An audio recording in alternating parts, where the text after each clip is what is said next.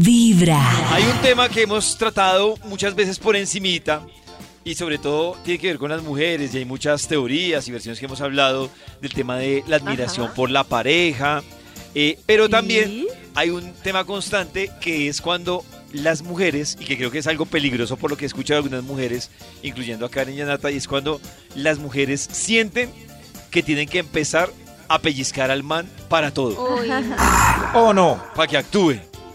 Porque tienen que Uy, empezar pero- como a, apoyar, lo que ¿Será que- llaman iniciativa. ¿Será que los galanes se echan a las petacas una vez ya tienen asegurada la presa?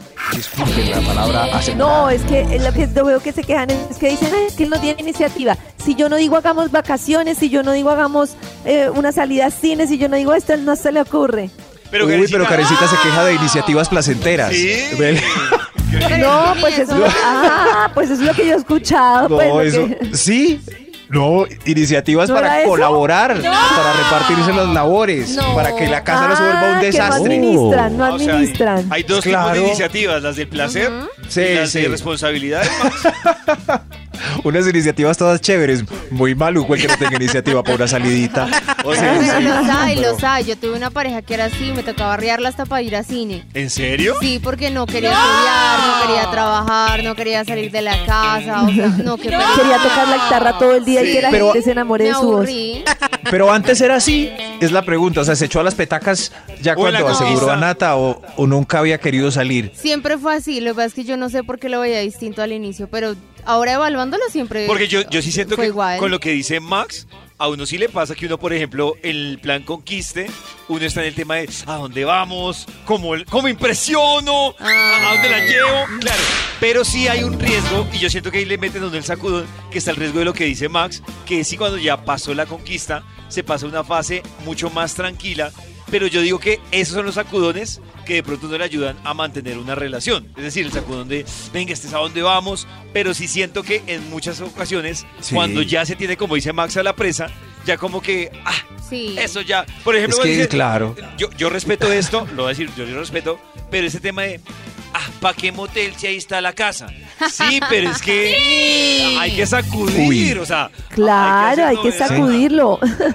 Qué pereza los moteles, mejor la casa. Qué Ay, no. Lo mejor es escuchar en las mañanas. Pero, Los abuelitos. pero si ya tengo casa. Ay, los abuelitos. No, pero. Pero en su casa no está la Horrible, silla del horrible. amor. La Ir a coger bacterias de gratis. Uy, sí. Cada mañana tu corazón empieza a vibrar con Vibra en las mañanas. Vibra. En la maratón que tuvimos para cuidar el corazón eh, el mes pasado, quiero que contarles que estábamos hablando de un tema que yo se lo he escuchado, me imagino que muchos hombres también lo tienen, pero lo he sentido muy fuerte en las mujeres y va muy ligado al tema de la autoestima. ¿Y saben qué me di cuenta yo? Que Qué muchas veces dilema. ese tema de la autoestima está ligado a otro tema que es el de la frustración. Es decir, ese problema de autoestima nace desde una frustración que muchas personas tienen por algo que no, no. lograron, no pudieron hacer y, y va muy ligado a temas físicos, de proyectos de, de vida. eh, volvemos al tema como de las famosísimas crisis por la edad, que con lo que dice, con lo que dice eh, Maxito que me estaba amenazando con la crisis de los 40. Ay. Ahí va, ahí va David. Ya casi, pollito. Sí, yo no sé si ustedes, por ejemplo, en algún momento han sentido un tema ligado a autoestima por todo lo anterior Uy, que acabo de sí. decir. Sí, pollito, yo creo que yo me he enfrentado durante mucho tiempo y todavía lo hago como a poder potenciar mi autoestima porque dependo mucho de la aprobación de los demás en todos los ámbitos, en el tema del trabajo, en el tema de los amigos, en el tema de la pareja. Entonces mi autoestima depende de si el otro me acepta o, o me valida como lo que yo sea. Entonces creo que ahí hay un problema grave. O sea, ¿Será que la autoestima a uno le baja si está en el círculo incorrecto? No sé, por ejemplo, si yo también bailo mal y estoy saliendo con una pareja bailarina del ballet folclórico de Cali y, y me lleva y yo soy sentado, tengo baja autoestima en esa reunión. Yo creo que hay un tema encontrarme. tan tenaz. O sea, es que es tan absurdo que todavía siga habiendo colegios que pongan puestos del primero al último. O sea, se Oh tiran en la autoestima de todas las personas. es como decir qué habilidades valen y que no para decirte que tú eres la primera persona y tú eres la última de un salón de clase. O sea, desde ahí ya el tema de la comparación empieza, pero a toda. ¿Y cuántos que fueron los últimos en su lista hoy están en un buen trabajo o haciendo lo que les gusta o son buenos en una cosa o en otra? Uy, yo- Es ridículo el tema de las calificaciones y los puestos. ¿Será que yo tengo trauma por esto? Eh, Estudié en colegio de curas y a los curas les encantaba eh, ponernos puesto en la calificación del 1 al 45. Entonces, Uy. y yo siempre quedaba, en- qué pena decirlo, entre el 40 y el 45. Lo que hacían era organizar el salón de malos a buenos y los malos en la primera Ah, y los buenos sí, en la última sí. para quedar expuestos ante todos los profesores. Oh. Pero Maxito, ¿se tendría que ser afectado su autoestima o...? Claro, o no? pollito, eso determina la autoestima de todas las personas porque tú sales, compara, Oh. creces con el tema de compararte, que es lo que dice Max, me comparo con el que baila bien, me comparo con... Entonces, en ese contexto es muy difícil entender que todos tenemos habilidades diferentes, todas válidas. ¿Saben yo qué- Pero en el contexto que te diga, tú eres el 45, Sí, qué claro. habilidad, no importa un carajo. A ver, y que he visto que... los brutos adelante, Así llegaba el profe. Buena vibra, empezando Al tablero, con Vibra bruto. en las Y miren a. Maxi hoy. Miren, igual de bruto. Ay, no. Vibra. Esta es Vibra en las mañanas. En Vibra quiero recordarles que estamos en nuestra campaña para cuidar el corazón. Karencita nos tiene más tipsitos para cuidar el corazón, pero antes yo tengo una pregunta para Max, para Karen, para Nata y para Señor. y, y para Chris. Lo que pasa es que uno muchas veces en el día al día, en el día a día, se pierde en el camino de uno escuchar su corazón y saber cómo está. Claro. si yo les pregunto a ustedes en estos momentos cómo está su corazón emocionalmente, cómo, cómo lo sienten. Uy, qué pregunta tan difícil. Uy, qué pregunta tan difícil. Mi corazón está sanando. Sanando. Sanando. Ah, bueno, pero buen camino. Va bien. Sí. Yo, El creo, Chris. yo creo que a mí está tranquilito, está palpitando Sí, bien, sí. está Ah, tranquilo. Llevadero, es el Llevadero. corazón llevadero. Y el de Maxito también, ¿cómo está? Sí, sí, llevadero, se deja llevar. Se deja llevar. Ah, uy. Fluye, El fluye. el de que ¿cómo, cómo está? en su- Sanando, Sana. sanando. Ah, pero eso está sanando. bien, o sea... Sí, está bien bonito. Sí, va por buen camino. Hicimos la misma tarea con algunas mujeres de preguntarles cómo está ese corazón. Escuchen un pedacito de, de ese pronóstico que nos dieron sobre el corazón. ¿Tú cómo sientes que está tu corazón en estos momentos, llamémoslo, emocionalmente? Bien, ¿Sí? sí. Me siento como muy plena con todo el tema pues, de mis hijos. Bueno, en ese momento yo creería que estaba como, como sobreviviendo y como aquí arrugadito, ¿no? ¿Y por qué? Porque estamos pasando una situación como un poquito como compleja con mi papá, ¿sí? En el canal de YouTube de Vibra, ustedes pueden ver estas historias de cómo está el corazón, pero hay algo interesante que hicimos acá, un ejercicio que me parece fundamental, y es que también le preguntamos a las mujeres, que esa es una tarea, me parece brutal, y es uno cómo ve su corazón y cómo cree que las personas que lo conocen a uno ven el corazón. Y esa- ese ejercicio me pareció súper bacano, porque a veces uno también termina un poco viciado y me di cuenta que a veces uno también termina viendo el corazón muy diferente a como las demás personas le ven a uno el corazón. En el canal Claro. de en el canal de YouTube ustedes pueden ver este video de cuidar el corazón. Mientras tanto, Karencita, hoy a propósito que estamos hablando de autoestima, ¿cuáles esas clavecitas que nos traes tú de revolución mental para el corazón? Eso. Lo primero tiene que ver con el autoestima. Nos ha hecho mucho daño que todo el mundo nos diga, eres lo máximo, mírate al espejo, tú eres no sé qué. Porque todos sabemos que es falso y que no somos lo máximo. ¡No! Todas las personas tenemos luces y sombras, tenemos cosas súper bonitas y tenemos como aspectos a trabajar. Entonces yo siempre lo comparo con ese momento de enamoramiento en el que vemos a la persona perfecta y maravillosa, pero después nos damos cuenta que tiene cosas que nos gustan y cosas que no nos gustan. Y a nosotros mismos consiste en superar esa etapa y es no soy perfecto, no soy hermoso, no soy divino, simplemente soy o sea, tengo cosas buenas y cosas malas. Yo, por ejemplo, he llegado a la conclusión de quién soy yo y soy una persona súper amorosa, súper creativa, pero también son, soy complaciente, soy miedosa, soy controladora y el hecho de reconocer que soy todas esas cosas me hace amarme de verdad con mis luces y mis sombras. Uy, es esa- muy importante. Llegar a esa conclusión es complejo, ¿no? O sea, Sí. llegar a la conclusión de, de uno que es Me parece que es complejo llegar a ese Sí, sí, sí, y eso me ayuda mucho. Yo ya sé que soy complaciente, que lo hago por, por tener reconocimiento, por sentirme admirada, y eso hace que no haya como un yo-yo diciéndole que sí a todo el mundo, sino tratando de parar y decir, otra vez estás complaciendo, otra vez estás complaciendo. Y miren, el autoconocimiento es el camino a la paz, al amor propio, a todos. Si no nos conocemos, al final vamos a tener una experiencia falsa de nosotros mismos y vamos a andar luchando para demostrar que somos lo que en realidad no somos. Es muy Una- importante. Una pizca de felicidad es entonces que le importe a uno un carajo lo que los demás piensen de uno. Porque, por ejemplo, si alguien. Max, me ayudas por favor con. No, ya no soy complaciente. No, no. ¡Fuera! de buena ¡Fuera de aquí! Empezando ¿Qué le pasó a Max? en las Como era querido.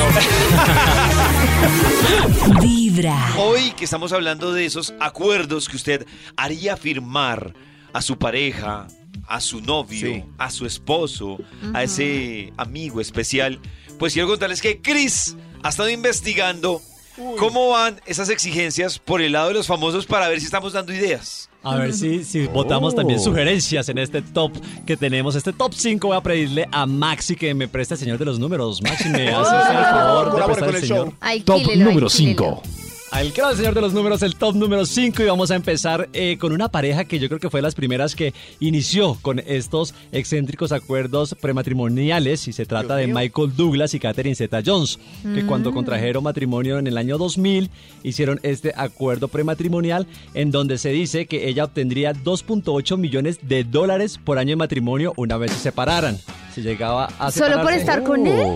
¿Por qué? si se separaban, raro, ¿no? si se separaban, ¿Por él por cada año de matrimonio le tenía que pagar 2.8 millones de dólares. ¿Pero por qué?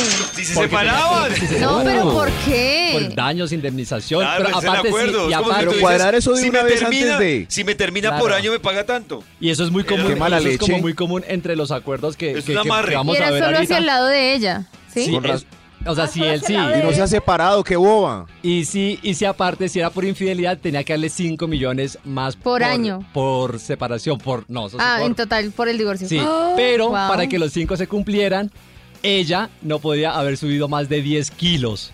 ¿Qué? Entonces, Por para- eso, ¿Qué es eso tan raro? ¿Qué les ¿Quién, pasa? Oiga, O sea, no, Catherine esto Zeta-Jones horrible. no podría haber subido más de 10 kilos si quería que Michael Douglas le pagara los 5 millones Qué por miedo. Si infidelidad. fuera el esposo de ella, si yo la veo a ella juiciosita un mes haciendo mucho ejercicio y fitness, digo, esto se se acabó. quiere- ella se Esto- quiere separar. Esto, esto va mal. Sí, Qué esto- raro. Esto huele raro.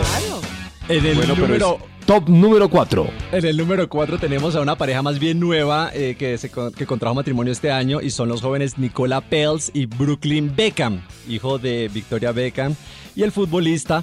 eh, Ya se casó, pero debe ser un niño, no son se unos case. pollitos. Entonces, Oh. aparte, digamos, a diferencia, ellos no hicieron ningún acuerdo de infidelidad de- ni de indemnización, eh, pero sí mantuvieron como que el acuerdo de que cada uno, la fortuna de sus familias, no entra en juego. Me para parece nada. muy bien. Claro. Me parece muy bien. Se evitan una cantidad de dolores de cabeza. de Total. Aparte es que la fortuna, digamos, de, de, la, de la familia Beckhams está eh, valorada en 450 millones de dólares, nada Uy. despreciable. Pero la de Nicola Oh. está en 1.500 millones de dólares. Entonces, yo creo que ahí los Beckham son los que son como los, los arriados, ¿no? Como, Ay. bueno, está bien, se casó con ella, pero mantengamos nuestra fortuna, cada uno Uy. con su Oh. platica Madre. por separado. Top número 3. En el número todo. 3, ¿Les alcanzará para baño y medio? Para Yo sí creo.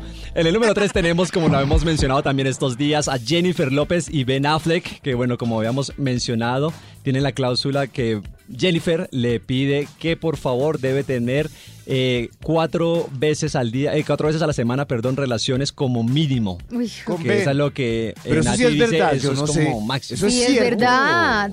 Es lo que Es se verdad. ha dicho, lo que se ha filtrado. Maxi, lo que de pronto una amiga cercana le con- nos contó a Nati, a mí, que nos dijo, si este man... J-Lo necesita no- mantenimiento cuatro veces a la semana. Le dijo, vieja, necesito mantenimiento. ¿Y necesito por qué cuatro-". no dice? Pero porque ella él también puede editar más. No sabemos cómo, Pero- cómo partió la exigencia. Pero ella fue la que sacó el papel. Ella fue, Ella sí. fue Claro, la que no, sacó pero el papel. ella tuvo que haberlo sacado, pero haberlo hablado antes con él. Claro, ella puede haber dicho tres. y él, un no, ya entonces hagámosle cuatro. Sí, claro. Ya entraba en gastos. El mantenimiento es mutuo. Ahorita que también estamos hablando en eso, le voy a dar un extra y es que eh, ¡Un extra! ¡Extra, extra! ¡Extra! ¡Extra! ¡Extra! Extra, extra. Y es que a propósito también del matrimonio de Kim Kardashian con Kanye West, eh, también decían que el acuerdo era que cuando se separaran, él tenía que darle un millón de dólares por año por matrimonio a, a, ¿Por año que estuvieron casados? a Kim Pero, Kardashian. ¿y ella cuánto le da a Eso resiste, iba a decir. resista. O sea, él a ella nomás. Pero en esta cláusula sí, él a ella, pero en esta cláusula ¿Por eh, qué? el límite era de 10 millones de dólares, o sea que... después 10 años de- máximo. 10 años máximo, ya la indemnizo mi hija por 10 años, ya el resto, ya usted... Uy. ¿Y mire, cuánto alcanzaron ¿Pero a durar? qué? Porque ya se separaron. Ellos ya se separaron, pero... ¿Cuánto creo- duraron? ¿Por ahí como unos siete? Yo creo que no la alcanzó, sí, yo creo que no pasó Por los 10 ahí, millones de dólares, la alcanzó a indemnizar. Y yo creo Lo que dañó, ella lo dañó. Le sirvió para tanquear la, el avioncito, El avioncito, a, claro. a Kim Kardashian, yo creería. Fuera de que lo dañó, él le tiene que pagar un millón de dólares. No. ¿Pero por qué lo dañó? Cuando concluya Claro, el, todo también voy a dar eso y es que también digamos cuando hicimos cuando hice la investigación lo que muestra la mayoría es eso que también me decías que por qué casi siempre es la mujer que hace la exigencia De dinero. de dinero Porque hacia somos ella. ahí nobles. Somos entregamos nuestro. Ay, número belleza. 2. Kim Kardashian tiene más. En el número 2 tenemos a Angelina Jolie y Brad Pitt, quien también se conoció eh, que cuando firmaron ¿Qué su pasó? acuerdo eh, decía que si había un eh, caso de infidelidad por parte de Brad, él perdía la custodia automáticamente de sus seis hijos. Además, las ganancias que tuvieran juntos durante el matrimonio se irían directamente ¡No! a un fondo para sus hijos. Entonces, eh, bueno, esto me parece un poco más como razonable, ¿no? Como que la fortuna Muy los dos, la lo que hicimos, lo vamos, lo vamos diciendo, ay, que mi papá la embarre, que mi papá la embarre, que mi papá la embarre. Y a propósito también de, de- de la separación, pues yo creo que, bueno, se conoció que no fue por caso de infidelidad, porque sí, todavía sigue la disputa, sigue la disputa por la custodia de sus hijos. Aparte, pues ya también se conoció y se filtró un documento en donde eh, parece que está el testimonio de Angelina Jolie diciendo que el detonante de la separación habría sido una pelea que tuvo eh, Brad con, con Angelina, en donde habría un maltrato físico y no solo hacia Angelina, sino también hacia sus hijos.